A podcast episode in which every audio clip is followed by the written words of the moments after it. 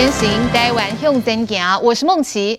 前日本首相安倍晋三遭到枪击的消息震惊国际，总统蔡英文第一时间也在脸书发文谴责暴力，同时也表达不舍。现在大家都正在为安倍祈福，希望能够度过这样子的难关。而在我们台湾的政坛方面，到美国访问完回来的这个朱立伦，他最后还是决定要派人参加下个礼拜的海峡论坛。紧接着呢，八月份柯文哲也要来办双城论坛，这是年底大选之前蓝白两个政党正在争抢两岸话语权，互别苗头吗？详细的内容我们稍后继续来讨论。我们现在先来介绍今天的来宾。首先，第一位邀请到的是政治评论员陈才能。孟琦好，大家平安，大家好。好，再来邀请到的是民进党台北市议员简淑培。孟琪好，大家好。左手边邀请到的是民进党青年发展部主任蔡慕林。孟琪好，各位观众朋友，大家午安。好，再来欢迎到的是国民党新北市议员刘美芳。孟琪好，大家平安，大家好。好，最后邀请到的是资深媒体人邱明玉。大家好。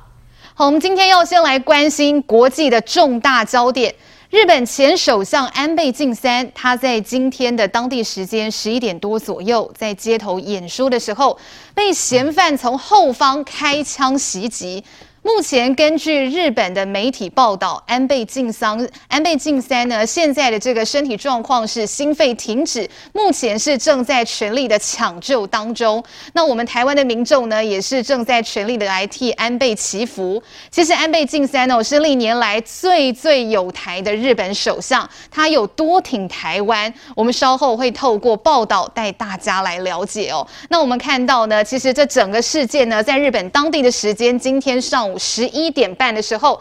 这个安倍晋三他在奈良市的街头帮这个参议员的候选人助选演讲的时候，突然被后方一名呢，大概是四十几岁的男子从背后开枪，好，疑似呢这个重击到他的这个胸部。好，那目前的状况是心肺停止，这个状况是非常危急的。目前呢，日本的这个医院是还正在全力的抢救当中。好，有关于安倍晋三的这个最新的这个急救的状况，我们稍后再来。来替大家更新。先来看我们台湾疫情指挥中心最新的记者会。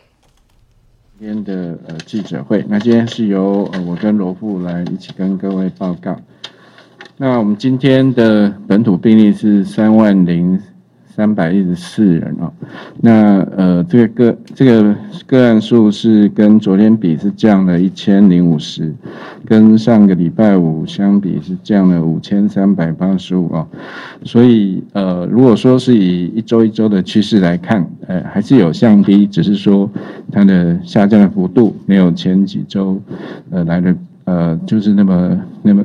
那降幅那么那么大哈，那在境外移入个案是一百六十三例啊，死亡个案是一百三十一例。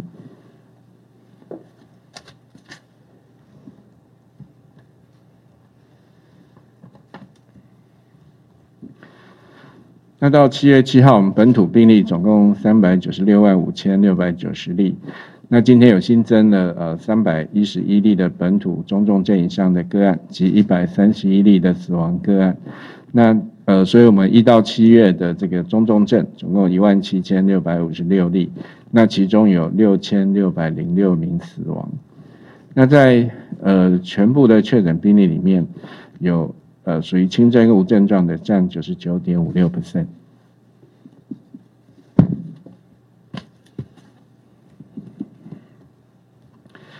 那这一百三十一位确诊死亡的的个案里面啊，其中呃。有一百二十七人是属于有癌症等重大疾病或慢性病史，另外八十二人是未打满三剂的疫苗，另外有年龄超过八十岁有六十五人啊。好，那再请呃罗布报告有关死亡相关的一个部分。嗯，大家好，今天公布的一百三十一例死亡个案哦，年龄是从九十多岁到二十多岁。其中二十多岁的这一位是一位没有接种 COVID-19 疫苗的男性，本身有癌症多处转移的一个慢性病史。他是在四月二十二号时候，因为癌症相关的因素住院。住院的时候，呃筛检是阴性哈，筛检 COVID-19 是 PCR 阴性。不过在住院当中哈，五月二十九号的时候呢，裁剪的 PCR 结果变成阳性哦。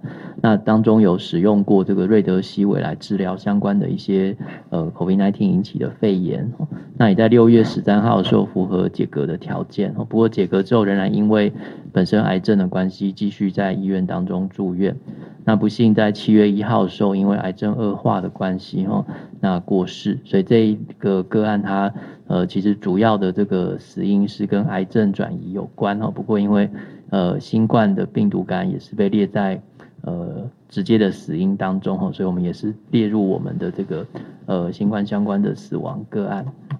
那另外有一例儿童的重症个案，是一个 Miss C 的小朋友哈，七岁的女童。这位小朋友有接种，在六月一号接种过一剂的 BNT 的疫苗。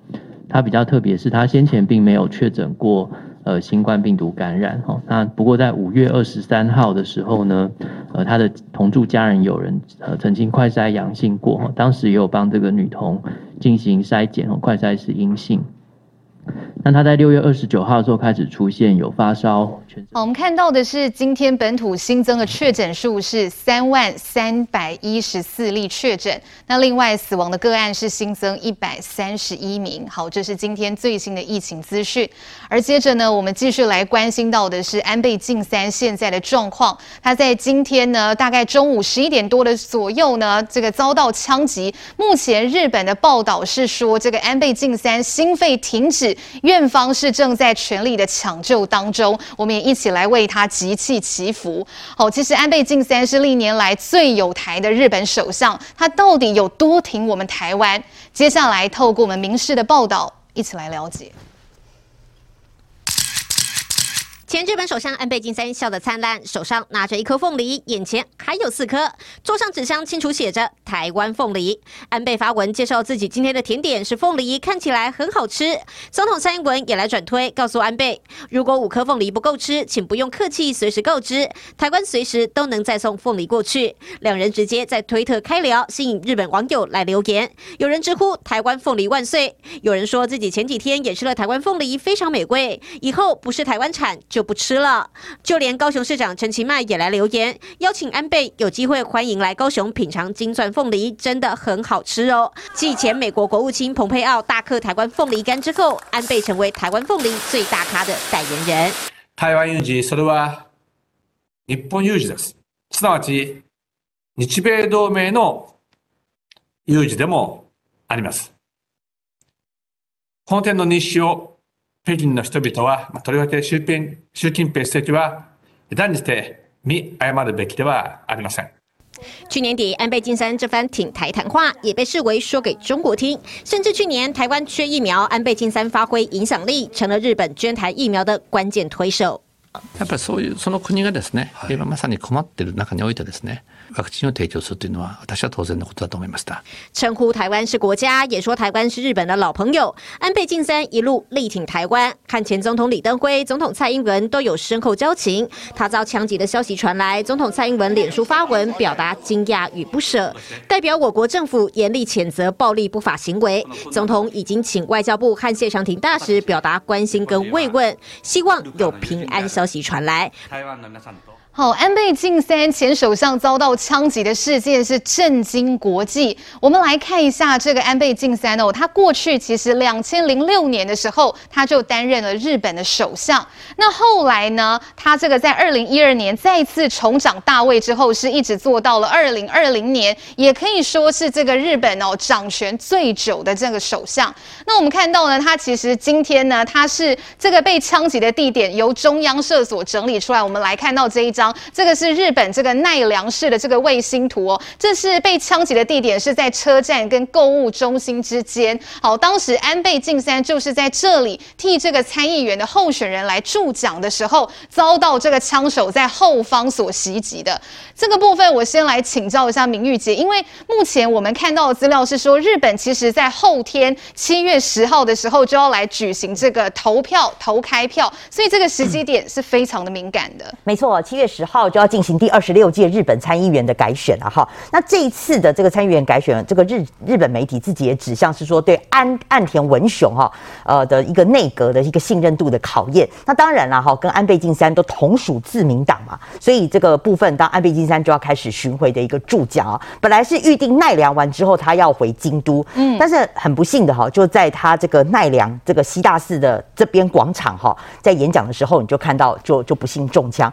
但是不可否认的哈，呃，这件事情发生之后，当然国内媒体讨论第一时间讨论很多。那第一个就是说，大家都知道日本对于枪支的管制是非常严格哈，所以等于说开枪的这个凶手目前是指向是四十二岁的哈，这个山上彻野是前海上自卫队的防卫员。就非常年轻。那前海上这个自卫队的防卫员，他的枪是怎么来的？那当然现在众说纷纭啊，有的说是散弹枪，有的说是自制的这个土枪了哈，甚至有说是三 D 列印。嗯，那问题是大家就会认为说，哎，那这个日本枪支管制这么严格，那当然他的身份比较特殊，是海上自卫队的成员。呃，但是无论如何，他的枪支是怎么来的？哈，这是第一个大家。关心的地方，第二个就是说他开枪的动机是什么？哈，因为我们就是如果你有去观察日本的政坛的话，他们以前是就是说对右翼啊，右就是说呃这个开枪的动机，因为包括安倍晋三他已经是卸任了，哈，他又不是现任，所以你就说对他的这个开枪，如果说是对政治不满的话，那你对卸任的这个首相哈来开枪，这个可能大家会觉得说不知道他的动机到底是在哪里哈，也许是激进的这种政呃呃政治。知识分子，可是因为安倍晋三在日本不是归北归为右翼啦，哈，右翼，嗯，所以所以这个部分哈，就是政治的动机可能还要再再去查哈。那当然第三个啦，就是大家会觉得说安倍晋三哦，你虽然是呃日本首相，可是毕竟卸任了，所以他的那个维安的规格，因为他今天你看他是在一个比较空旷的场地哦，是，所以他的维安规格看起来。没有那么的严格，没有那么严谨。那不知道说是不是因为首相卸任了，所以他的维安人员没没那么多，再加上他的那个场地很空啊，哈。所以你看那个凶手，他就混在人群当中，然后戴个口罩，然后就在那边观望，哈，然后就突突然开枪，那当然民众整个吓一跳。好，那总而言之，就发生这件事情。其实不只是日本震惊，应该是全世界都非常震惊。今天包括日股啦，哈，跟日股相关的全部整个重挫，哈，整个重挫躺平。那现在这个岸田文雄也赶回了东京，哈，就说要呃，现在因为呃，岸田文雄自己本身也在做拜票的一个行程，就帮他们自民党的议员哈在做助讲，他也立刻取消了这个拉票行程，就赶回东京来作证。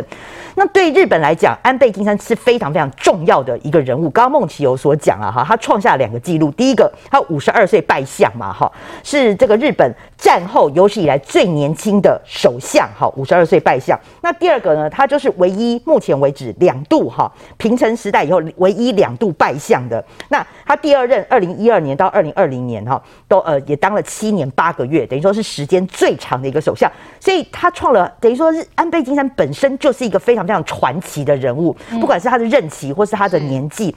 就知道说日本人其实对他的这个期待啊，哈，或是说很喜欢他，就是至少他对日本的经济或整个政治的影响是非常巨大。那最后当然谈到了哈，安倍晋三是对台湾非常非常知名的这个亲台派，所以你知道今天第一时间发生这件事情的时候，哦，我们包括呃从总统以降到院长啦，哈，甚至所有各党派的都立刻表达慰问，都希望能够集气哦，能够帮他渡过难关。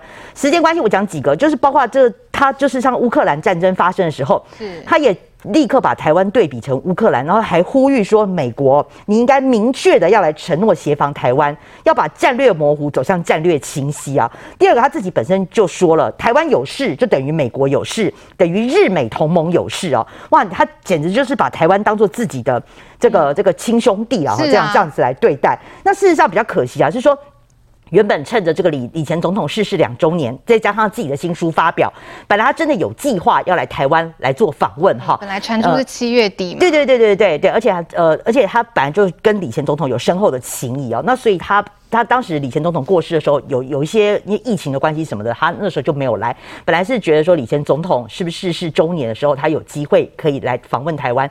那包括当今年三月，他也跟蔡总统有视讯了啦。哈、嗯，那所以非常期待哈，他就是可以这个康复了哈，还是可以来圆圆他这个来台湾的一个梦想这样。是因为其实现在哦，这件事情发生的第一时间之后，其实各个党派啦，哈，不管民进党、国民党、时代力量、民众党，各个党派呢，都是在第一时间立刻来为这个安倍晋三来祈福集气。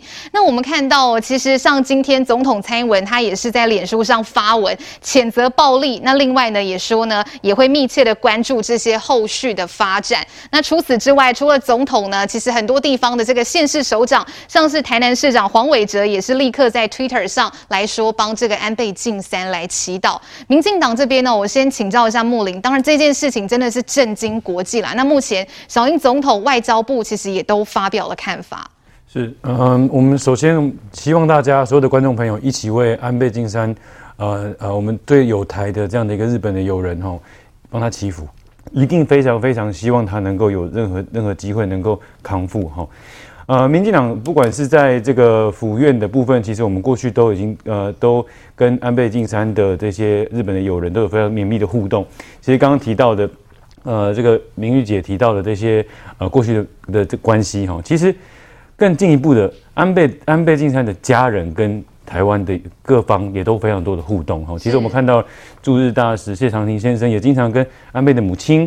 有很多这个呃呃非正式的一些互动哦，那甚至呃安倍先生的他的弟弟哈，跟台湾也是非常多的互动。那这一点，我想呃在长期来说，我们在台湾跟日本之间的关系哈，它是一个非常呃唇齿相依的一个状态。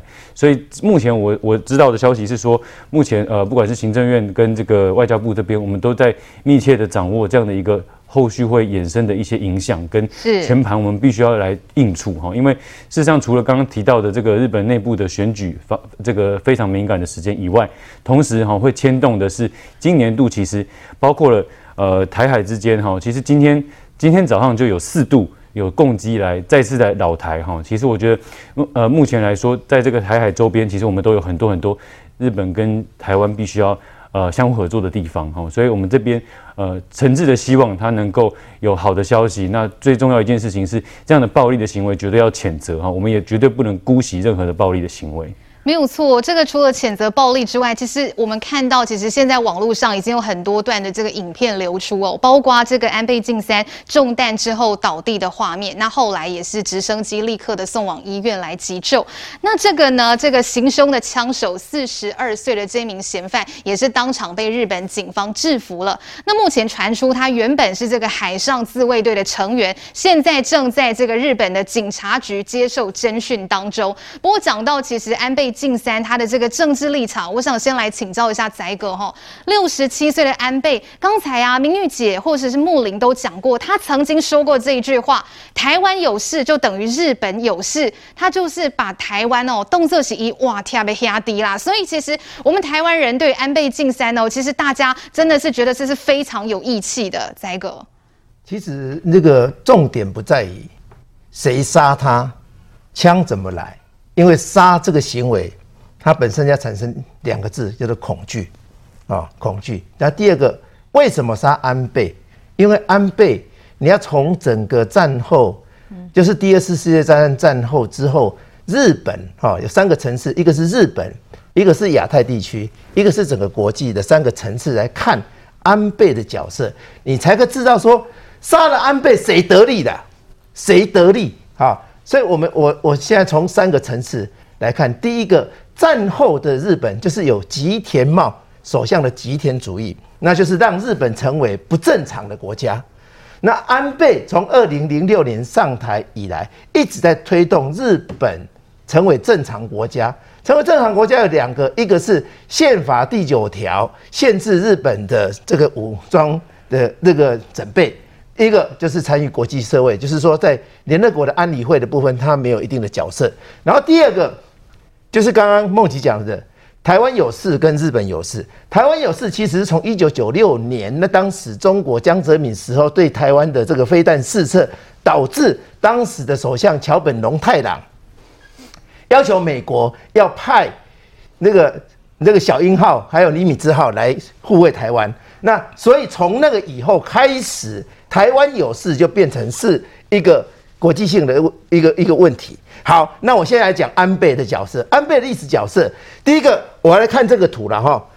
现在这个图有一个这个弧线，这个传统的第一岛链是安倍在二零零六年就任第一次首相提出的自由繁荣之湖，然后这个自由繁荣之湖在隔年二零零七年就四方会议，印度、澳洲、日本、美国的四方会议里面去决定一个叫做哈叫做。钻石战略联盟，然后这个钻石战略联盟在二零零九年，美国就把它发展成重返亚洲的一个战略的选项，一直到二零一二年到现在，我们现在所熟悉的已经成型的印太战略架构，就是来自于安倍的大战略。也就是说，在第二次世界大战之后，极田主义已经转换成安倍的大战略，而且安倍跟台湾的关系。安倍是李登辉主义的追随者，也就这整体的关系上面就有关于要防止中共的扩张，所以谁得利？谁得利？有两个人得利，一个叫做中国共产党，一个叫做北韩。那谁杀他的？有可能中共派人杀他的，派日本人杀他，有可能是中共怂恿北韩杀他，产生一个断点，所以。总的来讲，就是要对你台湾、台日本有事，台湾就有事；台湾有事，日本也有事。这个恐惧不会只只有在日本，在台湾也是。所以我要奉劝台湾的台湾的国安局，你对于暗藏中国共产党、暗藏在台湾内部的这些台湾人、这些倾向中国的，以后会不会用暗杀的行为对台湾产生一种恐怖的行为？所以国安局、调查局，你们。要要等着，你们要等着，你们要开始做事了。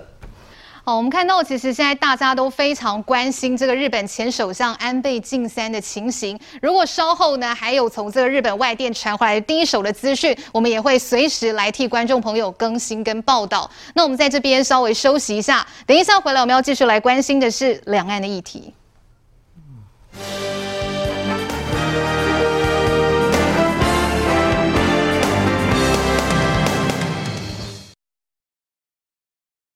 七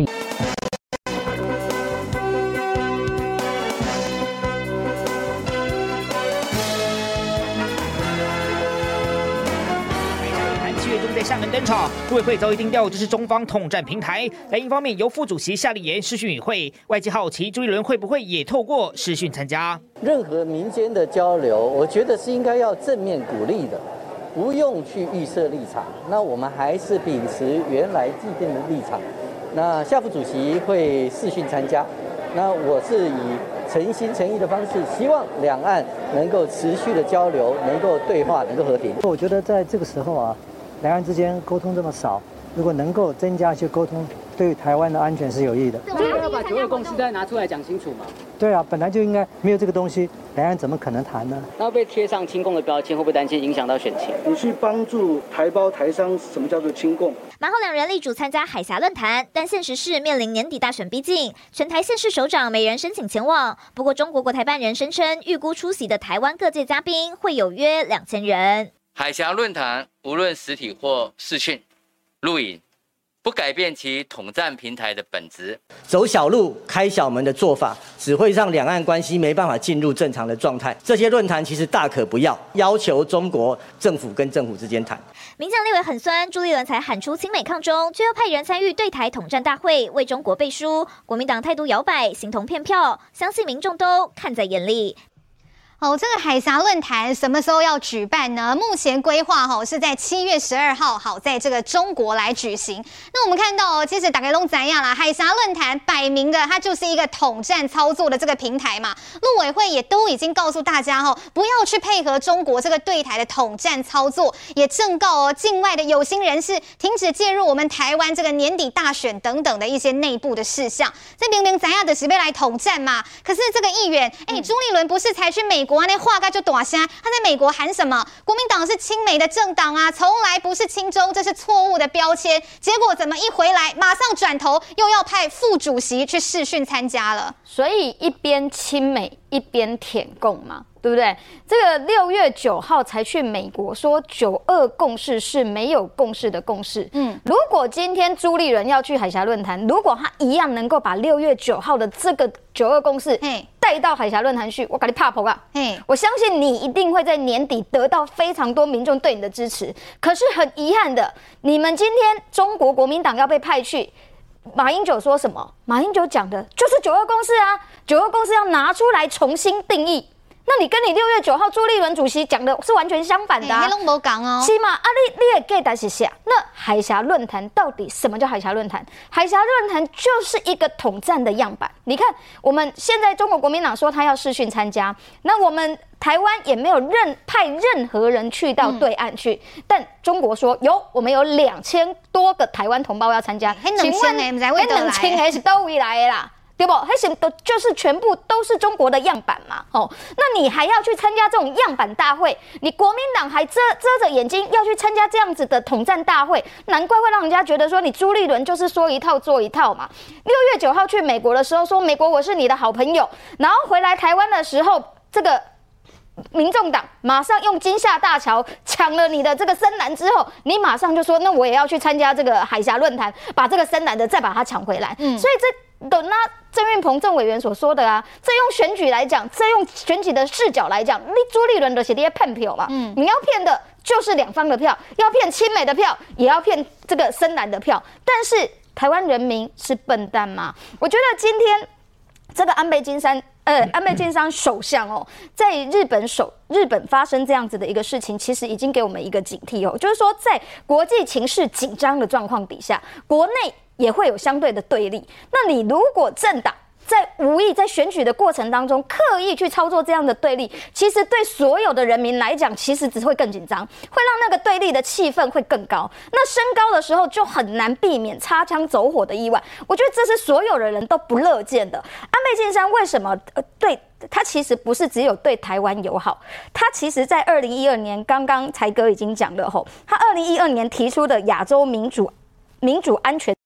就把美国、日本、澳洲跟印度变成金三角之后，变成金钻石连线之后，定定了现在的印太策策略。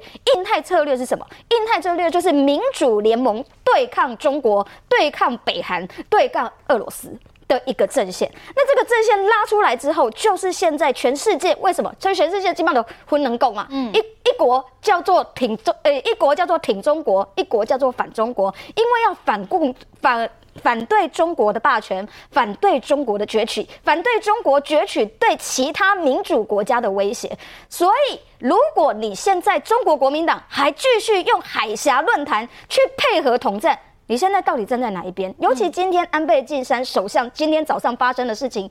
国民党，你们还这样子一意孤行，还愿意去配合中国做这个统战样板吗？你们不要想一想吗？全世界现在是什么样的趋势？没有任何人不跟中国来做交流，而是中国现在就是给全世界穿小鞋，给台湾穿小鞋。在台湾没有任何威胁的状况底下，如刚刚冒那个我们主任所讲的。到今天早上都还在共军老台，哎，那你的共军老台的原因是什么？就是我，我只是不爽而已，我只是要凸显说你台湾更是我的而已，我就来挑战你。那在这样子的状况底下，国民党还继续去跟中国拥抱在一起，你的价值是什么？你要拥抱中国，还是要跟世界走在一起？我觉得中国国民党朱立伦要讲清楚。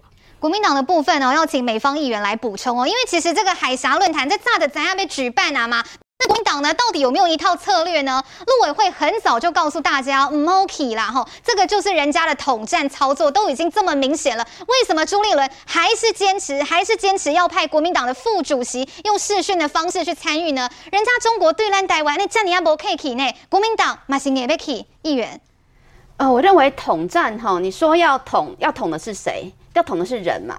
那现在我们在讲说，连两千人都没有办法出席到这个海峡论坛，然后你说你要用靠这个这个来统，那我真的是觉得说这个是不是有点太过于牵强了哈？那当然，国民党我认为是一贯都走务实的路线，因为从民进党执政以来呢，我们几乎是断了沟通的桥梁，除非我们今天台湾不跟对岸做生意，今天不卖芒果。不卖石斑，什么都不要卖，你农民也不要跟他。然后我们现在五院都在民党手中，立刻宣布修改宪法，台湾直接独立。那你这样子，你你连交流都不用去交流了。问题是说，你有没有想过，在大陆的学生、大陆的商人、台大陆的台湾同胞，很多还台湾人都还想要跟对岸做生意的这些人，各位去想想这些人的立场。今天朱立伦国民党为什么还要再跟大陆那边做所谓的海峡论坛？行之已久，海峡论坛是我们少数还能够跟对方有那么一点点的机会去做那么一点点的沟通，去试出一点点的善意的方式。我认为说，其实用这样的方式，反而是促进了两岸的一个和平发展。如果你今天你完全不跟对岸有任何的，我我觉得人与人就是这样子啦。如果你今天都不跟对方接触，那误会很容易就产生了。其实一点点事情就擦枪走火了。所以我觉得说，其实这是一个在谈判桌上没有共识的共识。也就是说，如果我们可以。说怎么样去维持现状？怎么样能够说让我们的农民、让我们的渔民可以去赚到钱？我认为说这个才是真正重要的。因为安居乐业才是现在台湾人在现在疫情当中希望不要饿肚子，希望能够说赚到钱的一个方式。没办法，我觉得你一下，我我我我觉得还有先让我讲完，如果先先让我讲完，不好意思，先让我讲完哈。如果我还要我讲一个是说有关于南北韩的部分，南北韩也有一个，为什么我不能去？先让我讲完一下，先让我讲完。呃，如果我我觉得现在来看一下，就是有关南北韩，南北韩之间也是有沟通的管道，也是有途径的。可是我觉得反观，我觉得我们跟大陆，我就像我刚刚讲的嘛，不然你就直接宣布嘛，你就修宪，然后宣布独立嘛。不然的话，不要说你不要赚对岸的钱，你也不要到对岸去读书，你也不要到对岸去经经商。那请问一下，我觉得这些都可以做得到吗？我就我就问你，你今天可以做得到吗？来，有关两岸的议题吼，仔狗这边待会儿再来补充。我想先请教一下民进党的木林吼，因为刚才美方议员就国民党立场，他说我们跟中国的交流不能断呐，海峡。论坛是少数几个还可以沟通的管道。蒋万安哦被酸逮到企业，这国民党参选人也是这样讲哦。他说这个两岸交流他都抱持正面的态度。好，到底是真的在交流，还是郭明洞又在骗票了？来木林，呃，刚刚议员的基本上通篇是胡说八道哈。我们现在的两岸交流，或者是任何政政府政府对政府的民间的，从来都没有停止下来。可是如果把这种四大统战平台当做是所谓的交流，各位啊。今年是什么？今年中共要举办二十大呀！你是去怎么样？是去拜拜吗？是去献去去去朝贡吗？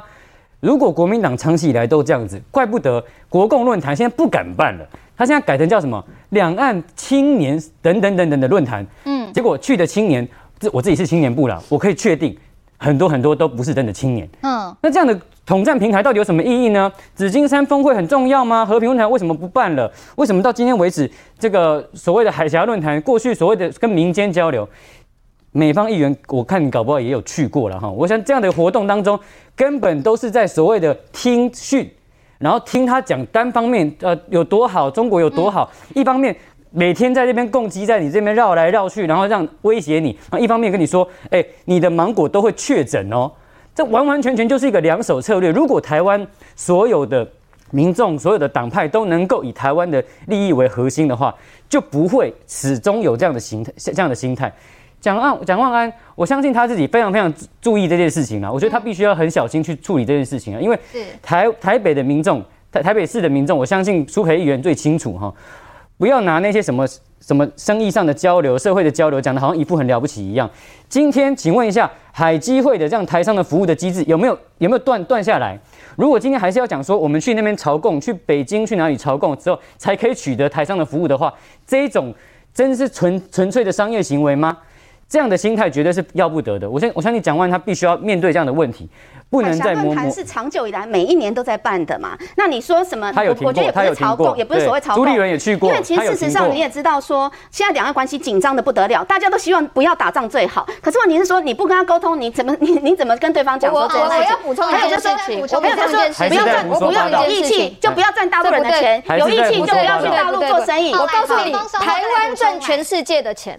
只有去中国要去参加海峡论坛，而这个海峡论坛去，我们只有听话不能讲话。这种论坛，来，这不是很荒谬吗？这个海峡论坛是不是只是单方向的沟通？哈，刚才这个美方议员说，国民党呢就是希望替台湾争取交流的机会。其实打开单的款哈，下个礼拜这个夏立言，国民党的副主席用视讯的方式去参与，他到底能不能讲出朱立伦之前在美国讲的这些话？他敢不敢讲？国民党是亲美的政党，国民党觉得九二共识是没有共识的共识。好，大家都等着看，国民党派出去的人敢不敢这样说？我们稍微休息一下哦，等一下回来我们继续来讨论。Música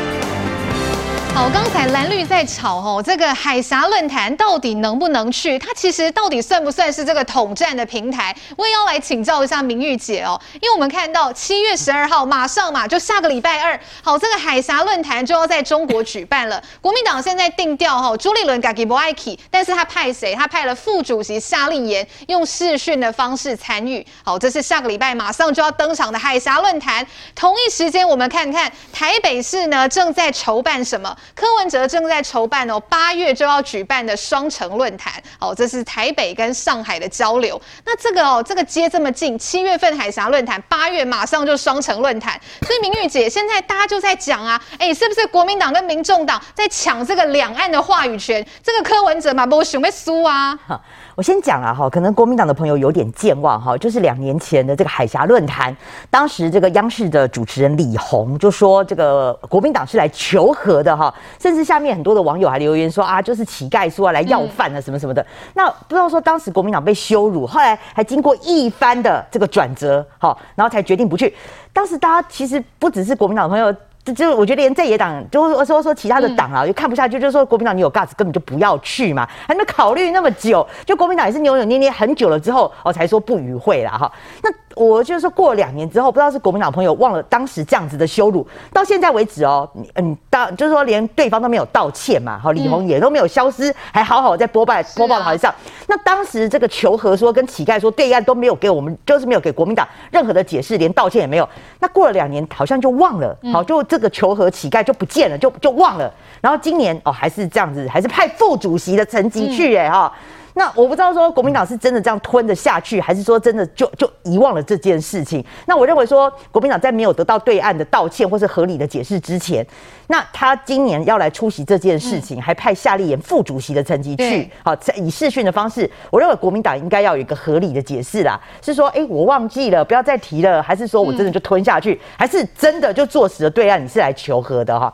好，这个这当然，这个我是觉得国民党自己的家务事啊，但是我也认同刚刚孟琪讲的。就是说，呃，国民党你要你愿意吞下当时的求和，说你两年之后愿意哈，这个再再去，那这个时间点你要派夏立言用视讯的方式，你到底想要表达什么？嗯，那如果说只是官方像像刚刚大家有讨论嘛，现在这个两岸的情势，就是说呃，这个对岸就是中国对我们台湾极度不友善的状况之下，不管是军机的绕台，或是说整个农产品用很粗暴的手段，渔渔业的手那个也是很粗暴的手段哈，就说禁止就禁止。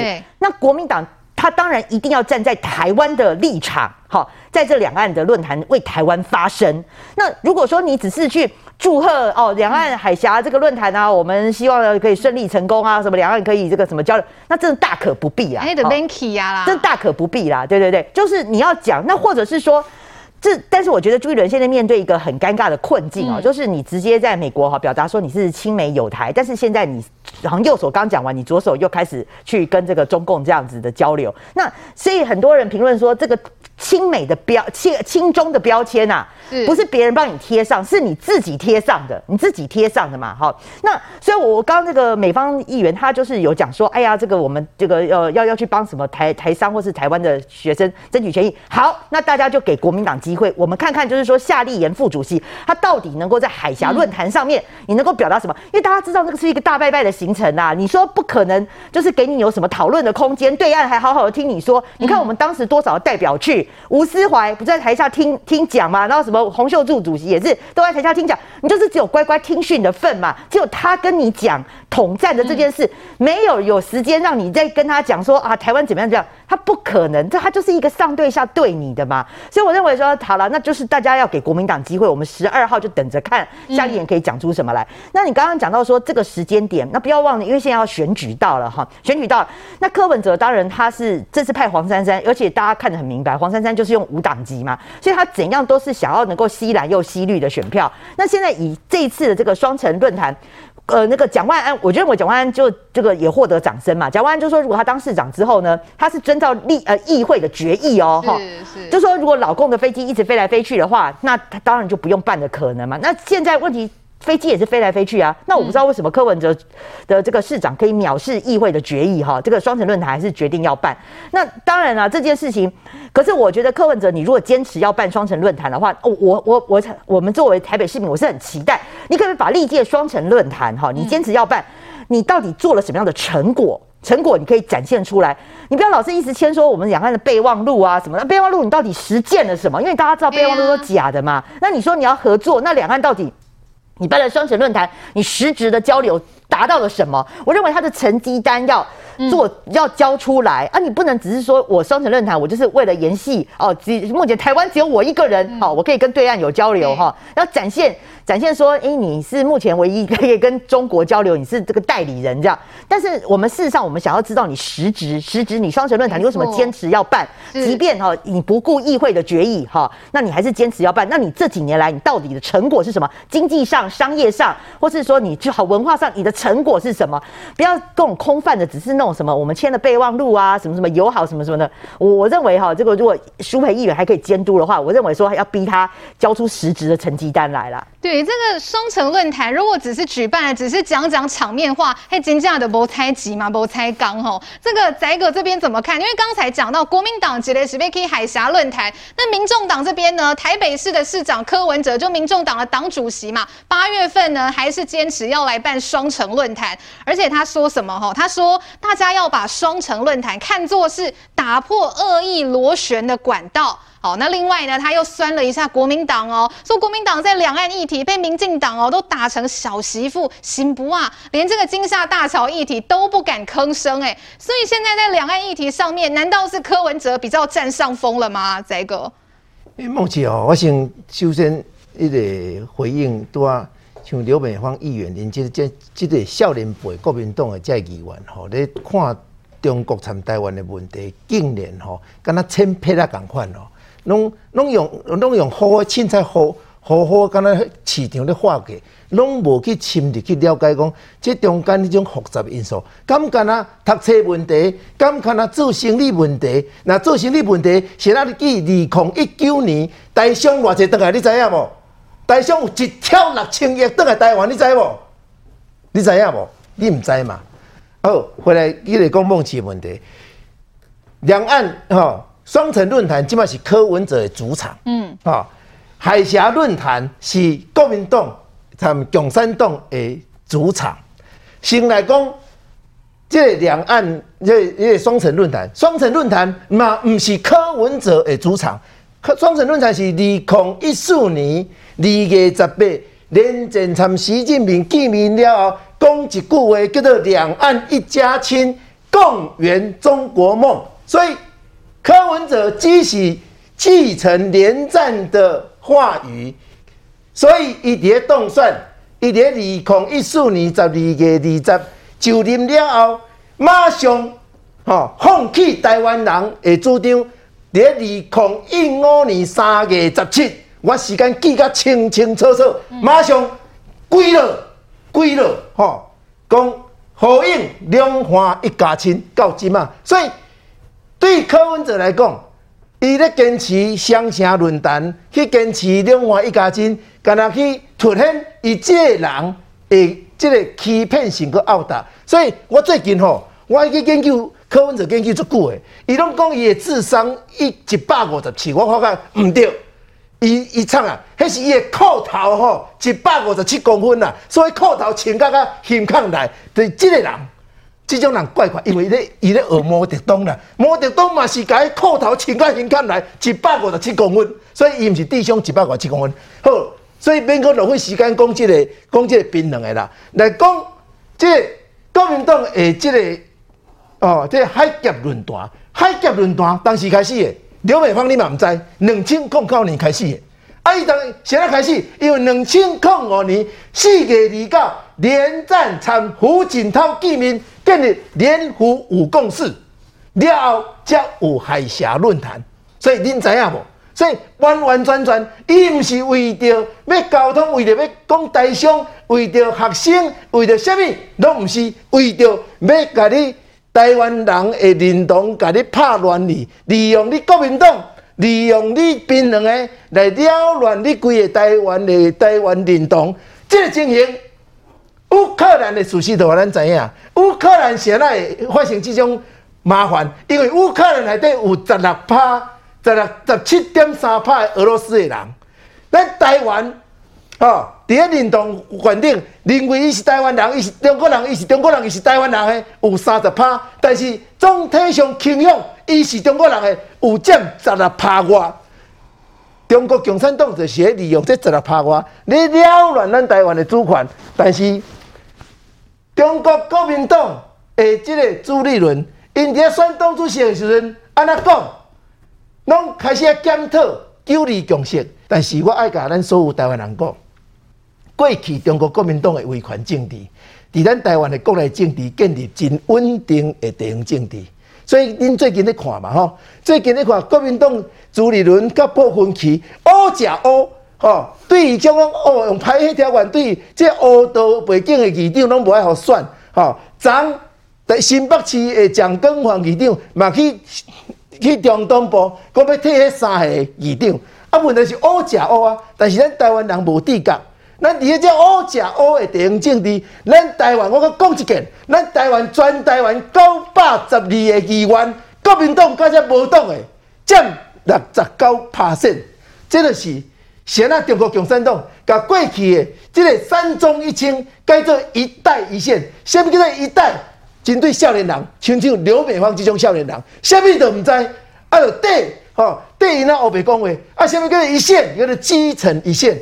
基层用民主反民主，利用金钱压落咱台湾的地方政治，然后用地方政治去控制你中央政治，然后选出立委、选出总统。安尼，我跟你讲，拢免战争，吼，叫做不战而屈人之兵，迄个是咱定来听的，叫做叫做非典型作战，吼，认知作战的最高就是不战而屈人之兵。所以，咱来看安倍，安倍现在用庆善。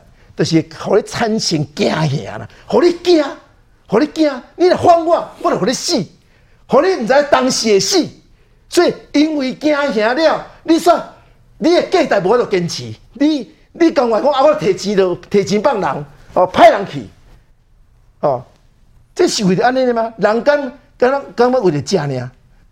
敢要做低？所以咱一。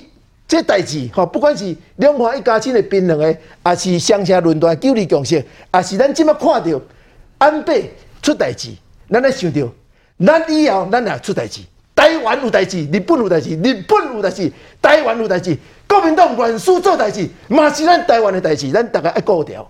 好，这个海峡论坛，国民党坚持 要去哈。国民党这边有他们自己坚持的一套理由。不过在台北市这边，柯市长坚持一定要办的双城论坛，传出说，哎，原本是年底才要办，那现在呢，提前来到八月份来举办，这是不是又在替这个黄珊珊来拉台，想要跟国民党这边来互相较劲呢？我们休息一下，等一下回来再来请教台北市的舒培议员。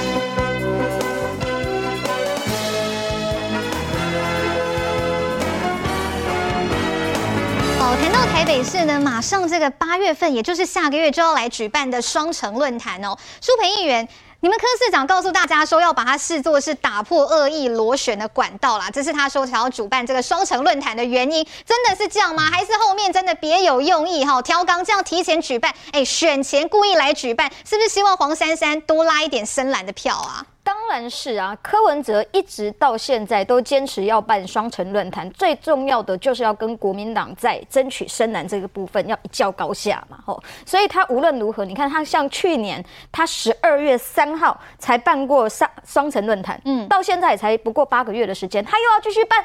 他办的你你谈的内容可以有什么样特别的创意吗？完全没有啊！你知道前两年因为疫情的关系，我们双城论坛，刚刚明玉姐讲说，你到底在讨论什么啊？我跟你讲，我跟你跟明玉姐报告，他们讨论的就是。疫情之后的振兴，请问你上海在跟我讨论什么振振兴啊？你现在不是都还在封城吗？你怎么振兴？所有人都要逃出去，都乱乱乱，全部都被被被搬离去上海啊，都要逃出去中国。你要跟我谈谈什么振兴？所以你要跟中国谈什么？你现在要跟上海谈什么？有什么好谈的？有什么要在这个时间谈？唯一一个要谈的，有唯一一个最重要，就是我要跟国民党在海峡论坛一搏高下嘛。海峡论坛我没有被邀请嘛，我只好自己创造我民众党的。这个跟跟国民党的这个海峡的论坛可以一较高下的，那我要争取的就是真蓝深蓝的这些选票嘛。不过我们比较就在意的就是从国家安全的的观点来看，就这两个论坛办下去，到底台湾的主体性在哪里？如果你是以城市跟城市的对谈的话，那欢迎，就如刚刚。木林所说的，我们从来也不排斥所谓的城市跟城市的交流，我们从来也不排斥跟中国的交流，但有吗？我跟大家报告，去年上海论坛的时候，上海市长龚正说，在致辞里面就想说，嗯，我们两岸都是中国人啊，这一件。哎、欸，这各位共和大家都爆炸锅了、啊。谁跟你一样、啊？谁跟你是中国人呐、啊？我都是台湾人，下面跟你中国人。所以后来我们就去要求说，哎、欸，那你柯文哲，你到底有没有看过龚正的这个、嗯、这个这个讲稿？这个讲稿你有没有看过、啊？他说他没有看过。嗯、那你有没有抗议呀、啊？没有。他说我没有听到，我很忙，啊、我在现场，我也不是要去跟人家吵架的啦。所以嘛，那你去办这个论坛的用意在什么？而且那时候甚至一度传出来说，柯文哲的讲稿其实是先给。对岸看过的，先审核过。对，然后那我们有没有看过龚正的稿啊？我们就希望说，哎，那你龚正的稿是不是有给过我们？我们要看啊，看是不是龚正到底是不是他在他的讲稿里面就预先讲好两岸都是中国人这一句话。如果是的话，那我要就责你柯文哲啊。结果柯文哲有趣的，柯文哲说有，但他的助理说没有，嗯，他的幕僚说没有，一共。中国只会把讲稿给我们看吗？所以我跟你讲，中国对台湾就是说一套做一做一套嘛，对不对？我要看你的稿，但你是我的下，我感觉跨跨州外地方政府，嗯、怎么可能你地方政府的官员能够看到我的稿？谁喊的呢？七妹啊，所以这就是问题，这就是在这样子的大拜拜的场合里面，美方刚刚讲说，我们可以维持我们的中立性，我们维可以维持我们的主体性在哪里嘛？当人家不理你的时候，就是不理你。你能怎么办？我告诉你，很简单啊。上一次海峡论坛的时候，朱立伦也有去，朱立哎，那个你们也有人去，你们用的是视讯，而且影片先录好嘛。很简单，就刚如我所讲的，你把九二共识是没有共识的共识，把它讲进去。嗯、你把台湾希望跟中国做一个有对等、有尊严的交流，你把它放进去。你把中国为什么进台湾的这些水果？包含竹荚鱼，包含芒果，包含莲雾，你要跟他讲说，我们不同意你这样子做，嗯、你把它讲进去嘛。如果都可以把这些讲进去的话，那我们就会相信你不是去被统战的，是你是能够代外代表台湾人民去的。那如果像美方就说啊，我不行啦，我们就是要做生意啊，所以人家要求我们什么，我们就只能做什么，不然人家不给我们进去怎么办？那我们宣布独立好了，我要跟大家讲。台湾不是跟他跟中国做生意，台湾是跟全世界做生意。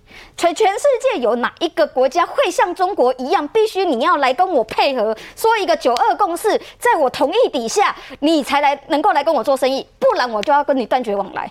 如果是这样，我们还摸着鼻子要下跪继续跟中国做生意，我告诉你，我们一辈子就被中国揍揍碎喊。嗯，而且揍碎喊的小的结果是什么？习近平已经告诉我们了，九二共识。对他来讲，就是一国两制台湾方案，你能不能接受？如果你要接受一国两制，我告诉你，香港就是最好的例子。是有一国两制吗？没有，就是一致，就是习近平要怎么治就怎么治。所以你如果继续这样下去，睁眼说瞎话，我告诉你啊，也许你可以骗得今年年底的选票，但我告诉你，跟你一起骗选票的还有柯文哲，柯文哲比你更辣。所以我觉得，如果国民党不走出正道，继续用骗的方式哦，现在有一个柯文哲跟你一起骗，那不会赢呐。哦，那我要讲的就是说，这件事情对台湾来讲是非常重要的。对等的交流，嗯，我们就是一个现在就是一个主权独立的国家，我们有总统，我们有立法委员，我们今年年底要选县市长，美方要选议员，我们都不用中国同意，我们就是一个独立的国家，我们治理自己的人民，我们有自己的税收，所以我们不可以把我们的尊严压到最低，然后只配合的中国统战，只是为了停工，我觉得这台湾人民没办法接受。刚才讲到这个柯 P 跟国民党哈，好像有要互相较劲 PK 的意味。我也要请教这个木林还有美方哈。我先让这个美方来补充一下国民党的立场。除了这个两岸路线，朱立伦到现在哦，到底有没有说清楚之外，另外一部分就是，哎，柯 P 把你们国民党骂得很难听，哎，说国民党在两岸的路线议题上已经变成小媳妇了。柯 P 现在是看不起国民党吗？来，议员。哦，我觉得在统独议题上面来讲，国民党一向都没有觉得说，哦，我们今天是站在一定要统或一定要独的立场。因为今天国民党只是想着人民怎么样可以填饱肚子。在疫情之下，现在陈时中有没有把疫情做好？还有就是我们在两岸，我们虽然说我们是跟对岸，大家都知道，在谈判之前必须要先做好一个气氛的凝营造，也就是说，大家怎么样可以让这个气氛。在谈之前是好的一个气氛，而不是还没有谈之前就开始剑拔弩张，就开始要干架、要吵架的感觉。好像我刚刚我提出这个，马上诶四位就很有反应，我就知道说，诶其实真的这个。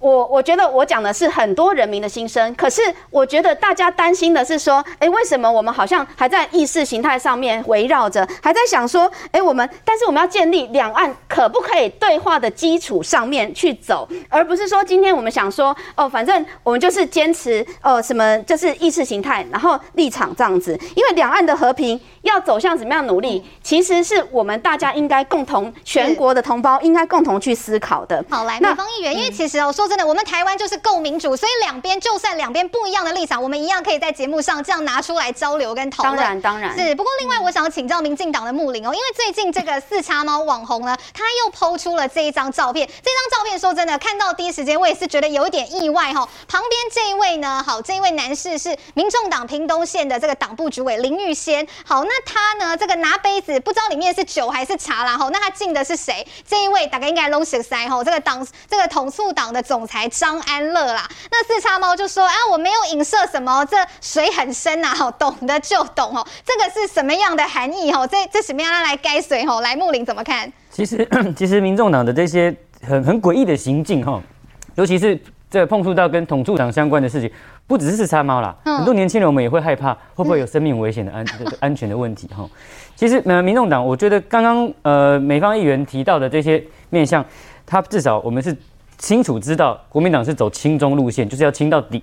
但是我刚刚没有讲轻松就，我讲的是说能够维持现状，大家能够安居乐业、好好生活，而且农渔民赚得到钱这件事情。不然你难道你说农渔民是去那边跪求他大陆吗？我觉得也不能这样讲嘛。所以说，我觉得是说大家都能够安居乐业。如果我们要卖水果去日本，我们要卖卖都可以，卖卖去美国、卖去日本、卖去东南亚，我们需要去东京办海峡论坛吗？我们需要去华盛顿办海峡论坛，然后去那边坐着听。那你是用不同模式，不同模式坐坐那边听那个《义勇军进行曲》吗？这个很简单的逻辑，我觉得这辩论已经到一个差不多一个清楚的地方。我觉得回来我们讨论民众党的行径，其实值得你们警惕哈。我相信它是一个一个类似什么？它是政治蝙蝠。嗯，一下看起来像是鸟，一下看起来是哺乳类，然后一下是它要。展现它好像所谓不蓝不绿，是真的有一个定位吗？它有很多形式，非常有趣。那现在你是阿米巴原虫，哎，我觉得它真的形态非常非常的有趣，所以不是蝙蝠，它一它能够一直去变，一直去变化，一直去变化哈。那当今天现形出来之后，看到的是这个水这么深，安乐在一起这样子。这这一点我们这真的是我我们非常觉得这个是值得警惕的事情。第一个是说，如果我们的更多的民众可以知道，民众党实际上所谓的。哎，屏东县党部主委，哎，这个很这个很重要的。今天今天，如果我们要，比如说屏东或者是高雄任何城市，要决定一个党的提名跟路线，他是非常重要的一个头号人物。哎，那如果他是跟同促党的这个张安乐总裁是这样子绵密的关系，哇，那这一点我觉得他他本身已经不只是所谓他的国家安全的意识有问题哈，他本身真的真的已经有有有有有很多很多奇怪的事情在发生哈。这样讲啦，所谓的这个我们呃每个民每个政党都可以有自己的立场，都可以有自己比较倾向的地方，哦，但是如果我们这我们有一些基本的原则就是。张安乐或者是统促党伤害台湾的，绝对绝对是非常非常严重的事情。这一点我们都必须要有共识，每个政党都必须要清清楚楚有一个底线在。哦，那说要去做要去做生意，说要真的像像像这个同张安乐他的旅行社就在我就在我家附近啊，出出了那些问题的那个争议很大的旅行社，如果这些危险的事情。今天在会会在那个日本会发生，台湾难道不用注意这些事情吗？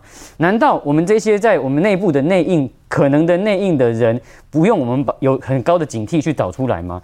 那如果他们是打着做生意交流的名义在进行这些事情的时候，那。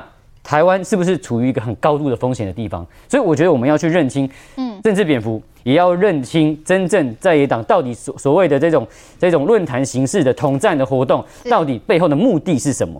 而且这个论坛结束之后，到底会不会有其他的行程，讨论什么样的事情？哦，而且。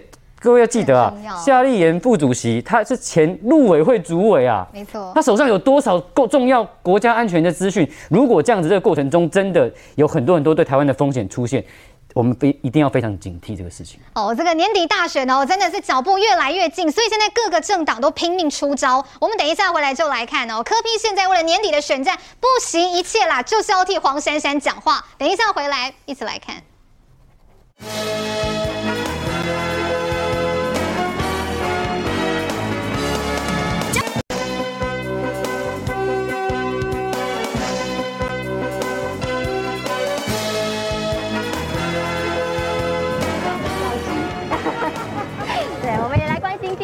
黄珊珊日前出席市政活动，不管走到哪，身旁都有民众党新人连在身边，被质疑利用市政资源行选举之实，现在又被点名主动要求视察市场的次数，根本是史上最高。为什么需要那么多？出席主动视察市场呢？难道不是因为跟黄珊珊有意角逐年底市长选举有关吗？不金价是加领金吗？吼，黄珊珊说，因为他很认真，所以他跑得很勤。那请问黄珊珊，你讲是柯文哲不认真吗？议员调阅资料，柯文哲上任七年半，主动要求到市场视察二十六次，副市长蔡炳坤上任以来仅仅一次，但黄珊珊上任不到三年，已经累积八十七次，动用人数更达六百五十人。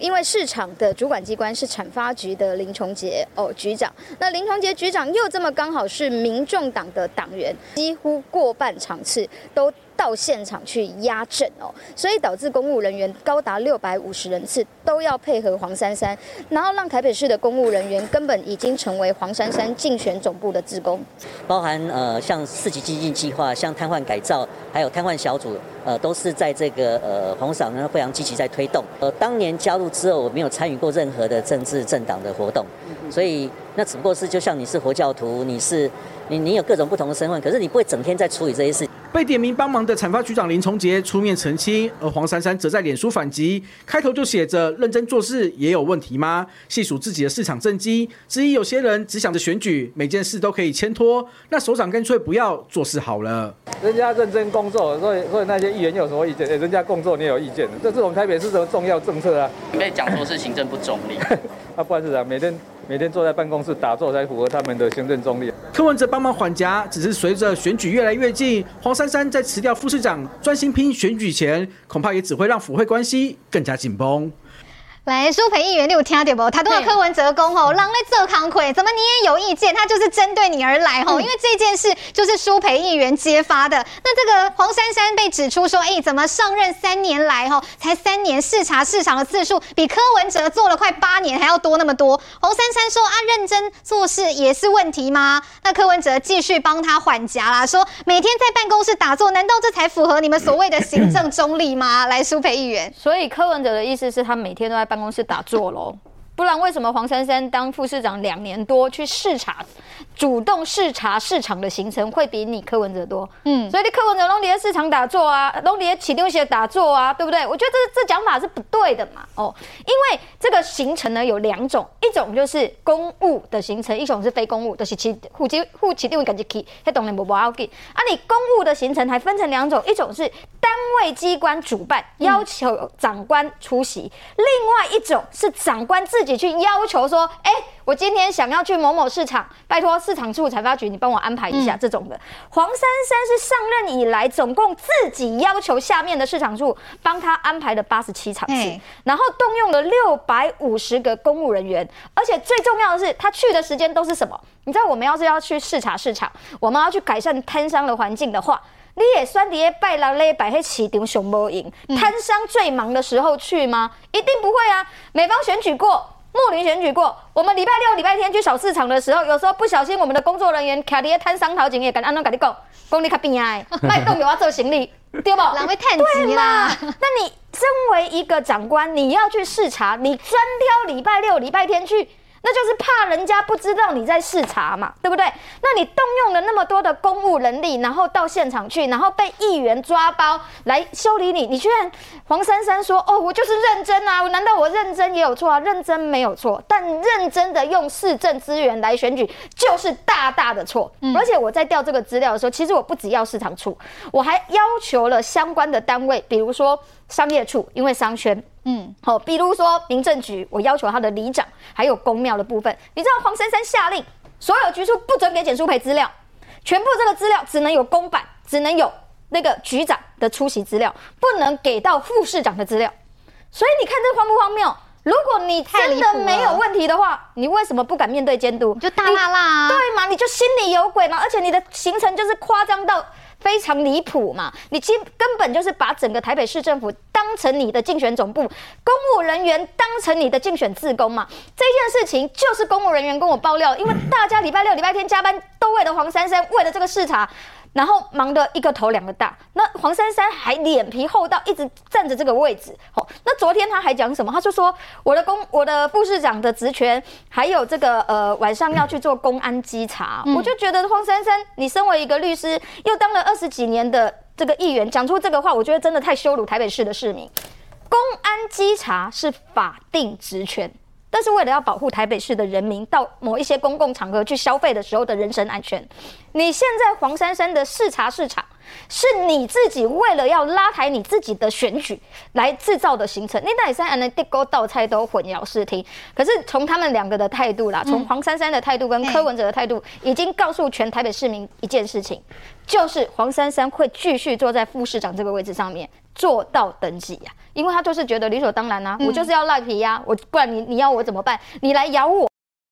可惜的是说，对我们来讲，对民进党来讲，东南沙卡都会总控对待是雄厚嘛，吼、嗯。按个对外来讲的是讲，我身为一个议员，我理所当然就是要监督你行政资源不能这样滥用。是。那国民党的议员呢？国民党在议会是过半席次的大党，哎，为什么都针对这一件事情不认真的来监督？这就是我比较疑惑的，因为黄珊珊做这些事情。去的拢是国民党的票呢，已经嘛去去去找市场啊，叫伊的助理啊，建立建立赖群主，嗯、把所有的自治会的头人拢揪揪来，迄过去拢支持国民党的呢，啊你因拢无伫咧紧张，等到我是伫咧替因出声，这嘛就奇怪。哦，黄珊珊哦，有没有挖到这个国民党的墙角？哦，现在看起来黄珊珊真的是在他自己的任内，把行政资源发挥到淋漓尽致，真的是用好用满啦。那另外一方面，蒋万安这边在做什么？田爱贡哦，郝龙斌这边啊，有派人啦。前市府团队在帮蒋万安上课啦，哈，三弟三哥，好龙斌现在要出来帮蒋万安补课了。我们稍微休息一下哈，蒋万安上什么课？等一下回来再麻烦明玉姐来帮我们分析。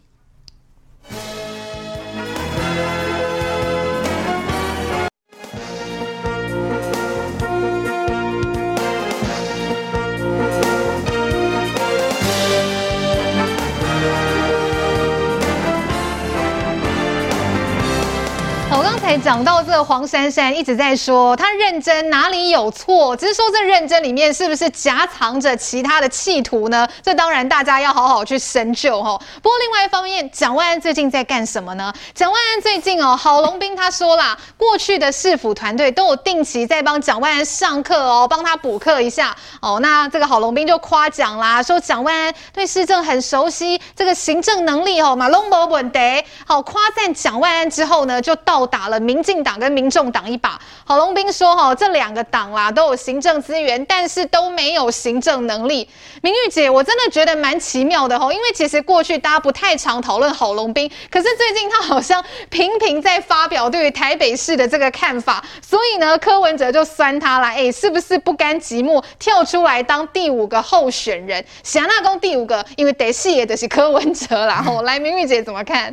我我觉得我傻眼的是哦，郝龙斌大家印象深刻，他前阵子才说蒋万安的行政。经验跟资历就不如黄珊珊，哎，黑马一共哎，对对对，那不知道就是说他是不是讲了大白话之后呢，然后马上被骂了哈，所以现在赶快讲说哦，我有赶快帮蒋万安上课哦，而且相信蒋呃蒋万安对市政熟悉，行政能力没问题，哎、嗯，他是马上帮他上课，马上就就觉得 这个就有用，这样。对，太太厉害了。我认为讲郝龙斌应该是在弥补他之前啊，可能他讲错不不能说讲错话，讲出大白话，好、哦，然后所以现在赶快赶快弥补过来啊，哈。不过我觉得郝龙斌就擦脂抹粉也没什么用，因为大家都知道说，我蒋万安其实你从数字上可以看得出来嘛，就是他其实是三个候选人当中最早宣布的。不要忘了，黄珊珊虽然大家百分之百知道他要参选，可是他到现在也还没有正式宣布，也还没有辞。嗯、那民进党根本不用讲了，就是连人选哈都还不知道是谁这样。那按照这个蒋万安已经先起跑的状况之下，可是我们不要说某一家数字了哈，就是说你从这最近的大趋势来看，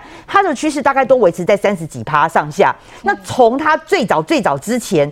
最早还有甚至有快到将近五十的，他不要说四成保不住，他现在一直都在三成的上下，其实就代表说他并没有什么开拓的能力啊。那你的选，我们上次也。在这个节目就讲过了，你采集的那个费宏泰雷呀啊，大概基本盘就在那。那为什么就是说你明明已经是最先起跑的人，那你证件也没看到，好，那你所有的市政规划也没看到，那你该监督，你该监督柯文哲的，你现在有监督吗？感觉好像都没有啊。那好，那更不用讲说你基层你已经起跑了这么久，那为什么到现在还有一些传言，就说包括什么蓝营的这个里长啦，哈，都都是这个都比较赞许黄珊珊啦，说黄珊珊看得到人，反正蒋万安都看不到人。那那这些那到底我很好奇，说你起跑这么久，那蒋万安你到底在做什么？对呀、啊，那感觉好像。那那就是感觉你一个人就在那边跑，那你也跑不出任何成绩来，嗯，没有话题性啊，没有话题性。然后就这个我是觉得没有话题性，没有爆发力，然后甚至没有带小鸡的能力。所以很多人说他是天龙国王子。嗯、那那你不能一直就是等待别人坐在那边，然后你你就是一直不犯错，然后就是一直好像坐以待毙这样。我我会觉得蒋万安的佛系打法又来了哈、嗯，不要忘记他上次的前辈这个呃丁守中佛系打法的结局多么惨。结果你现在看起来你自己还是一个佛系打法。我认为说了。即便说你现在的这个对手都还没有出现，正式出现，可是我认为说他该提的市政规划你该提嘛？对，我们也是想听，这个还是你正好要提出政见的时间，你代表说你准备好了。就我了解哦，国民党这边的。包括陈雄文这些人早就已经把这个市政规划白皮书四月份就交给他了。嗯、那我不知道说人家已经交给你，你好歹也先丢一个出来。就是你第一个丢出来是一个轻盈换居啊，不打不死还被人家骂 骂半天，还被说已经在做了。对对对对对，所以说我认为说你第一炮既然没成功，那你你后你后面呢？你后面的这个这个包括你交通建设呢，还有一些你的规划，你应该是要拿出来啊，呃，而不是说现在呃，我知道今天一个最新消息啦，他就是呃找了这个林奕华，好，林奕华终于出任担任他的这个整个竞选总部的执行长啊，这是。一个好消息啦，我觉得这是目前。可是你不能总是靠别人啊，但那你你自己才是主帅嘛。虽然你找了一个不错的操盘手啊，但这是你主帅还是比较重要。那最后啦，就是说你我还是期待，就是说讲完你起跑这么久，你至少你的竞选规划先提出来，你的竞选团队到位了没？好啊，不不然我就觉得说你那现在所有的话题。真的不好意思，都被绿营给抢走了。啊、你你就大家如果说今天林佳龙最新消息出来，双北就定位，那你是不是整个话题性都没了？那你干脆就整个被边缘化好了。我认为蒋万安的危机，他应该要已经提醒过他好多次了，提醒过他很多次，一直没有进步啦。哈。我觉得看在国民党眼里也是蛮着急的。哦，是不是大家的提醒？蒋万安龙博的天吼，这个美方这边怎么看？蒋万安这边哦，就像刚才明玉姐讲，他是蓝绿白三个阵营当中最早起跑的，可是那也糟和你顾，但是现在还传出台北市有一些蓝营的里长说啊，龙博快点狼啊，觉得大家都是高高在上，很不接地气，好，甚至还亏他是这个天龙国的王子吼。不过虽然蒋万安是说了吼，什么酸冷败礼不呀，很了解民众的心声，可是里长哦，里长就是最基层的声音啊，连里长都出现了这些维持的话，那蒋万安这边到底在做什么呢？呃，我想他可能针对这部分，我想他可能要去了解说有哪些里长，然后去多关心人家这样子，嗯、因为毕竟。呃，我觉得不管是要选市长、议员、立委的部分，他都要去呃接地气嘛，哈。那呃，我认为现在国民党要打赢选战，最主要是要团结。那我我想郝龙斌去指导他，然后两个人呢，就是一个经验的传承，这个其实我觉得是蛮好的哈。那确实，我觉得外界呢都觉得说，哎，有关于行政能力的部分，我觉得做到了一个立委，就算他行政能力呃自己做行政真的是没有办法，但是他应该在管理行政有能力者。应该是没有问题的，因为已经毕竟都做了两届的立委，如果真的有问题的话，早就选不上了啦。我说真的啦。那但是呢，反观就像黄珊珊啊，或者是陈时中啊，他们呢，其实呃现在都还没有宣布要不要参选这件事情哈、嗯。所以说也呃，尤其是像陈时中，我觉得说他总是走在那种落后部署的，要要不要担心一下他行政能力啊？因为他现在已经，我觉得说排已经成为了这个呃代年度代表制了，什么都要排。大家想得到的都在排，那连现在这个之前的快筛也都在排哈，所以说我觉得称职的新北市长其实不仅仅是行政能力，当然他是综合所有的能力哈都要非常的强。但是呢，在未来呢，虽然现在蒋万安是鸭子划水嘛哈，他都是现在还是在做地方基层，就像补强也有可能哈。但是呢，在未来一旦民进党团结，等到人选释出之后呢，我相信说他们都会回归。哦，就是回归部队，然后大家都能够集中战力，所以这一点是国民党这边确实是要比较重视的部分哈。那我呢也看到说，这个民进党呢 现在处于各派系都还瞧不拢的状态哈，所以说呢，这个最主要还是要提醒民进党，还是要赶快把人手乔定哈，不然的话，到时候各派系之间的矛盾确实会造成了选举哈，到时候一个很大的一个呃影响哈。那呃，我想在未来呢，呃，也希望说呢，就是。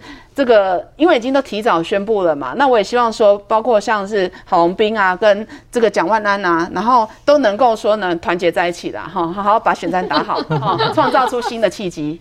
好，来这个刚才讲到行政能力，我想请教一下翟哥哈，现在国民党这边哦，美方议员也好，或是刚才这个郝龙斌前市长，现在夸赞说，哎，蒋万安哦，这个行政能力没问题，我问的是陈时中跟黄珊珊呐。来，翟哥针对这一番的评论哦，怎么来看呢？这这足难的呢，这听无呢，因为因讲的话拢听无咧。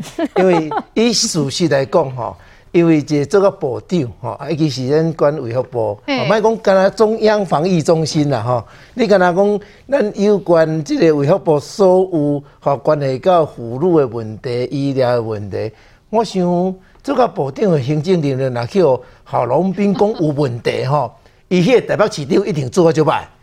哦，因为伊毋知影讲，人安怎做。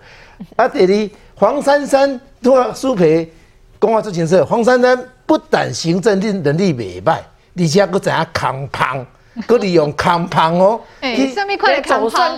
嘿，去做选家己去食台北市民的税金钱哦，啊去去偷即个公务人员的时间哦，含拜六礼拜人公务人员要伫厝诶带囡仔，啊伊嘛用即个局长林崇杰安尼。啊！你底下坐定唔加无来，拜郎礼拜算加班嘛？对啊，所以黄珊珊不但行政能力真好，啊，马的部分嘛足够的，吼。所以安尼比较起来，吼，我才真替迄个蒋万安，伊除了姓蒋以外，啊，除了姓蒋佫无啥好。吼，听着姓蒋的吼，因为过去尤其是五十岁以上，听着姓蒋的吼，拢起毛有够歹，拢斗袂落，本来是要斗的，听着姓蒋的拢斗袂落。啊，所以伊啊，伊有历史的问题。啊，也有个人形象的问题，吼，啊，伊嘛有即个个人能力的问题，所以其实即个部分是蒋安湾伊爱考虑。啊，你更加重要的是，伊请几提药单去。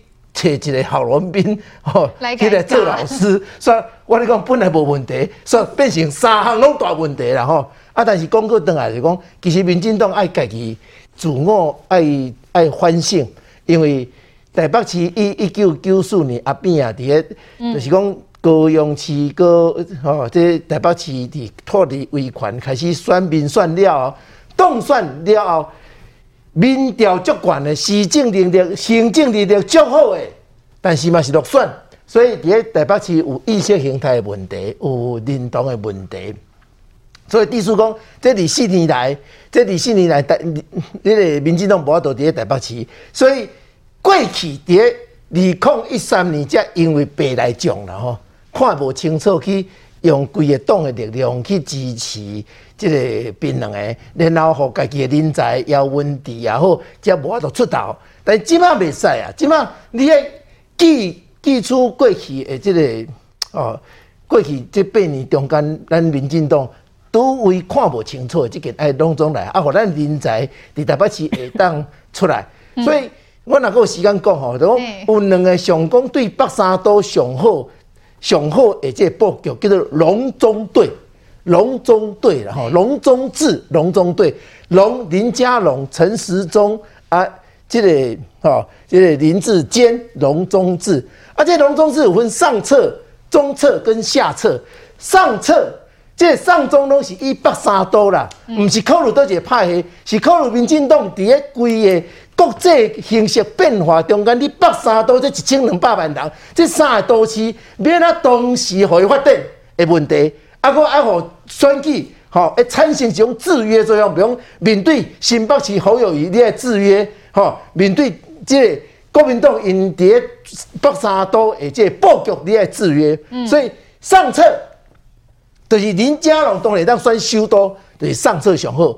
陈时中做中央防疫中心诶，这个指挥官对侯友宜这安安安爱加。所有全国人员做一个清楚的交代，以这过程中间，这两年来和柯文哲跟侯友宜安那去继续去妨害咱的中央的这个防疫的听书，咱嘛做透过选举，互选民来一个公公道。嗯、啊，中策当然就是新北市四百几万人，同款中策就是。林佳龙哪会当来选？伊就还未确定是毋是啊？吼，林佳龙来选新北市，陈时中来选那个即个台北市，因为你诶个陈时中的行政能力足好诶，但是伊毋捌选举过，选举要有爆发力，所以下策就是这中间的三个选举无林佳龙，所以基本上选择民进党选择就是上策跟中策来选择，只要这个美方嘛知影啦吼，民进党只要决定。决定人选了后，就会团结对外。咱团结不是为了民进党选举，团结是为了这北三岛会当个进入一个新的阶段，因应这个国际规个变化，和首都成做台湾的首都，和新北市所有的都市会当变成是这个亚太地区的这个城市群内底会当去上比拼的城市。这是民进党长期在选举中间追求民主、追求进步的这个初衷啦。好，今天呢，这个叫龙的人，这个讨论度声量都非常高。除了林佳龙之外，哈，我们等一下再来看这边。我先请这个木林来看另外一个龙，就是郝龙斌哈。因为这个柯文哲说，他觉得郝龙斌哦，真的是不甘寂寞哎，怎么一直跳出来要当第五个候选人哦？说他是第五个啦。那外界是说柯文哲也都常常出来这样子不断的喊话，他也像第四组的候选人。哎，起码到底是上来算哦？来，木林啊，这孤丘比伯不会了。我觉得这这个。这两组的互相批评，其实蛮蛮不晓得他批评什么？为什么？因为郝龙斌二零一七年选国民党的主席败选，嗯，哦，那之前这个主席选第二次主席又又败选。我觉得反而可能可能是搞不好是郝龙斌去跟这个蒋万安问一下说啊，你这个立委怎么样当选的？其实我觉得相对来说哈，就陪公子读书是最累的。为什么？因为公子他就是他比较在乎的是他有一个很漂亮的形象跟一个 logo，然后看起来好像很时尚、很很潮流。但是你知道他真的扎扎实实跟你讲一些政策哈，那会要他的命。所以相对来说，我我觉得呃，黄龙斌前市长很辛苦啦哦，但是也可以多讨论一些所谓的这个立委怎么当选的问题哈。那至于柯市长，我想呃，如果这八年台北市没有耽误那么多的话，那那那相对来说。相对来说他，他他需要被请教的更多了。他最好应该也要来上课，可是应该要卸任，来不及了啦。哦，这个蒋万安现在正在补课中，好，看起来也是补课的很吃力哦。那我们等一下就来看哦，因为现在绿营双北提名的人选还没有定案，可是今天最新的消息有传出说，哎，这个林佳龙的态度好像有些转变哦。我们稍后回来一起来看。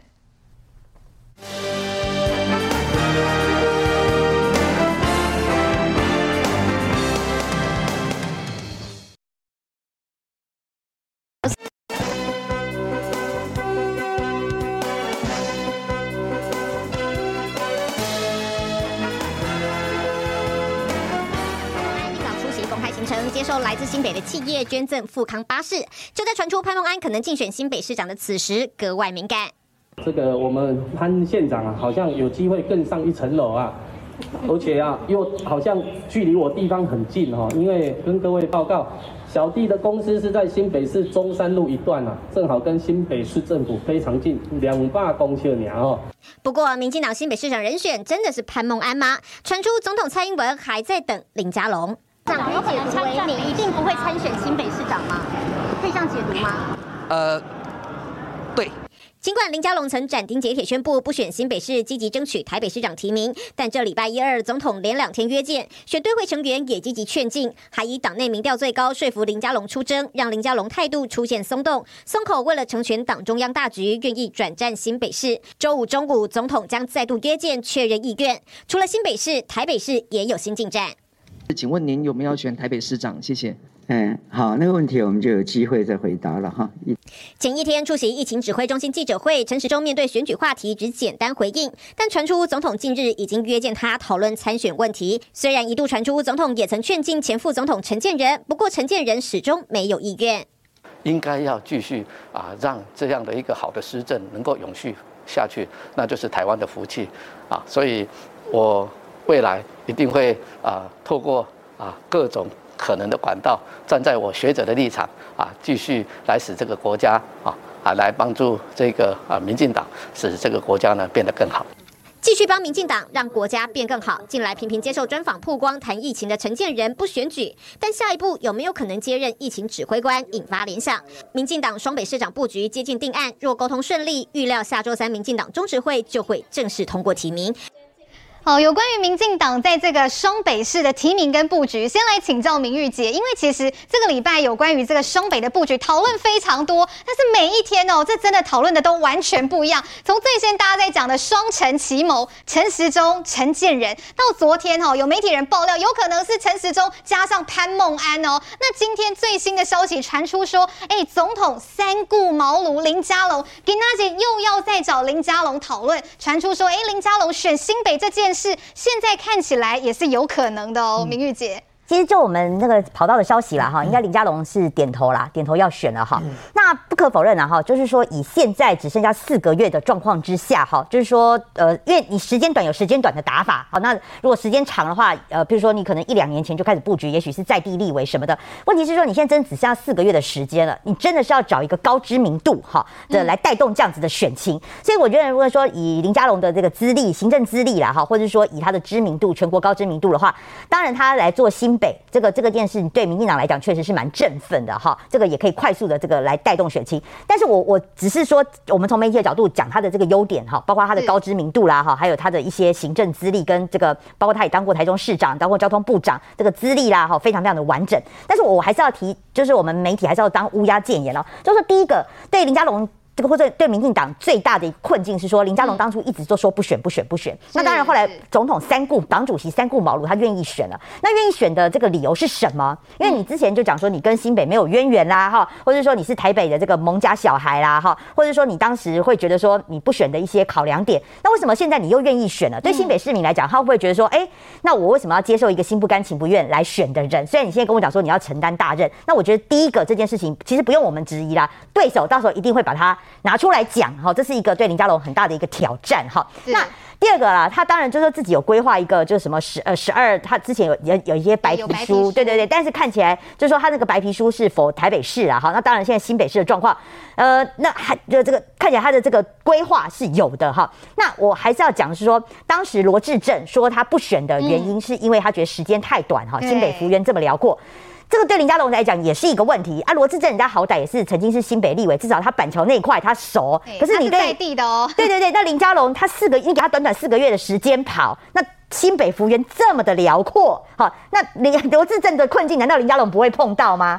那对，所以我我认为说，这对林佳龙来讲是一个比较劣势的部分啊。那除此之外，我我认为说林佳龙确实是一个不错的人选。那如果说他可以跟陈时中搭配的话，哈，两个都属于高知名度。对于现在民进党看起来这个，我觉得人选赶快决定啦。对这些小鸡来讲，我我因为我们跟这些市议员都蛮交好，这些小鸡其实都蛮焦急的哈。那当然，就如果有母鸡的话，他们的曝光度啦什么哈都可以，我觉得是蛮振奋。但是我认为林佳龙。大家对他质疑的部分，他可能要准备好要接招了。哦，双北哦，民进党的母鸡到底是谁？哦，也要来请教一下木林，到底现在讨论的进度怎么样？因为目前其实看起来好像是陈时中部长出战台北市，这好像呢看起来应该是八九不离十了哈，看起来是大势已定。但是至于新北的话，昨天讨论到潘孟安，到今天呢传出说林佳龙的态度可能有一些转变。木林这边了解的状况是什么？呃，其实 不管是是不是双北，或者是任何基层的这些支持者，其实对于提名人选本来就会有很高的关注哈。那回过头来，选队会其实一一一步一步，每一周几乎都有一些新的进度在进行。除了中间有一个段一段时间那个疫情的关系哈，也包括了一些可能的人选他的呃身体状况，我们要顾也要去顾到哈。那相对来说，呃，我们现在只剩下的是呃马祖、嗯金门、澎湖三个离岛。还有双北的这个人选还没有确定，那新竹县目前也还没有确定，所以在全台全台湾现在提名的已经超过是这样算起来应该是呃超过了七成七成的人选了。嗯，这个进度并没有说慢到哪里去哈。说当然跟过去比较，你说呃二零一二零一零年这个改制成这个新北市之后呢，是这个蔡英文。总统当时去参参选哦，那还后面的这个不管是尤锡坤院长或者是苏贞昌院长参选的时间相对都短，为什么呢？因为都会区它本身就是一个非常非常呃资讯非常发达，资讯传播跟这个宣传都会很证件很容易被大家接收到。嗯，那相对来说，当年的林志坚在选新竹市的时候，他也是百日啊，所以相对来说，他这个选选战的节奏在全面规划的时间规划的很清楚的时候，我觉得时间倒不会是问题，反倒是。最早最最早这个表态的人，他到今天为止，除了穿一件漂亮的 T 恤以外，其实你也不知道他在干嘛。他就是把市长当里长在干。哦，那其实他他因为他的老师郝龙郝龙斌嘛，所以可能就是一样承袭这种把市当把市长当里长在干的这样的一个状态。那我觉得，呃，不管是提提到的林佳龙部长啊，或者是其他的人选，人才济济这点。这个人才不嫌不嫌多，是最好是大家很很多人才都可以去讨论，都都可以去适合怎么样的一个岗位。那相对来说，他们都具备行政的资历，具备了民意代表的资历，甚至都具备了一些地方首长的资历的话，那对新北市也是新北市民之福了哈。因为相对来说，我们都知道说侯友谊市长他的这个关系公共关系做得非常非常的好，可是相对来说，我到今天为止我也想不出来说这个侯友谊市长他任内到底做了什么明明明显的政策。啊，明显的好的这个成绩，那只要是这个我们的民党提出的人选，他一定很快速可以提出正面而且有效有感的政见。好，这个双北的提名之所以重要哈，因为苏培议员这个双北的领头羊真的要好好的选啦，因为这是带动整个这个全台湾这个选举的气势的。所以现在大家都说啦，这个七月十七号马上全代会，你全代会之前总要抵定这个双北的人选吧？那昨天这个张茂南议员哦，民进党在台北市的党部主委，昨天茂南议员来上节目，问我干懵啦，他说哦，这个陈时中的提名几率超过背狭啦，所以现在看起来大概是大势抵定的，现在问号就放在新北市。是了，起码到底是不是林佳龙还是潘孟安呢？议员，我觉得林佳龙部长他他当然是民进党非常重要的一个这个政治人物，然后那潘孟安潘孟安县长也是哦。那不论两个人是谁来新北市选，我都觉得能够有很好的成绩哦。所以我也希望就是说，哎，也许这个当然就是说这个人选的思考的时候，除了党，还有人才的培养。哦，那每一个人要放在不同的位置去做训练。他就会变成民进党更重要、更有更重要的资产，对国家委会有更大的贡献吧。哦，所以我们现在人选呼之欲出，然后呃，我相信在呃礼拜天、下个礼拜三应该就会马上跟大家见面。那如刚刚这个木林所说的哦，其实民进党这样子的提名算不算太晚？相对于过去以往来讲，不不不晚。大家还记得二零一九年的时候，郑文灿被派去桃园选的时候，虽然一时输狗板票啦，嗯，不过一时阵归杠。高泽刚九十天呐、啊，因为那时候我有去浮选啊，所以我告诉你，当一个人有爆发力、有潜力、有规划能力的时候，时间对他来讲绝对不会是太大的问题哦。不过我回过头来讲，就是说，呃，台北市的选举让我很讶异，因为我刚刚看到这个背板上面写说，柯文哲居然炮打郝龙斌，说郝龙斌不甘寂寞要跳出来当第五个候选人，我那个圣神哎，台北市不是沙卡都吗？哎呀，怎么会有五个候选人？还有一个童文勋呐，对。律师啊，他常常在我脸书留言说他也要选，他也要选这样子，所以要提醒。谢谢林玉姐。柯文哲讲的不是这个人，柯文哲讲的是他自己，因为他就是要当第四个候选人。他说郝龙斌，他炮轰郝龙斌是说郝龙斌不甘寂寞，因为怕怕蒋万安被边缘化。那柯文哲不是也是吗？柯文哲现在每天在炮轰，不是就是怕的黄珊珊被边缘化，民众党不见吗？民众党如果在今年年底不见了，柯文哲在二零二四未来就会消失在台湾。政坛，所以柯文哲现在每天。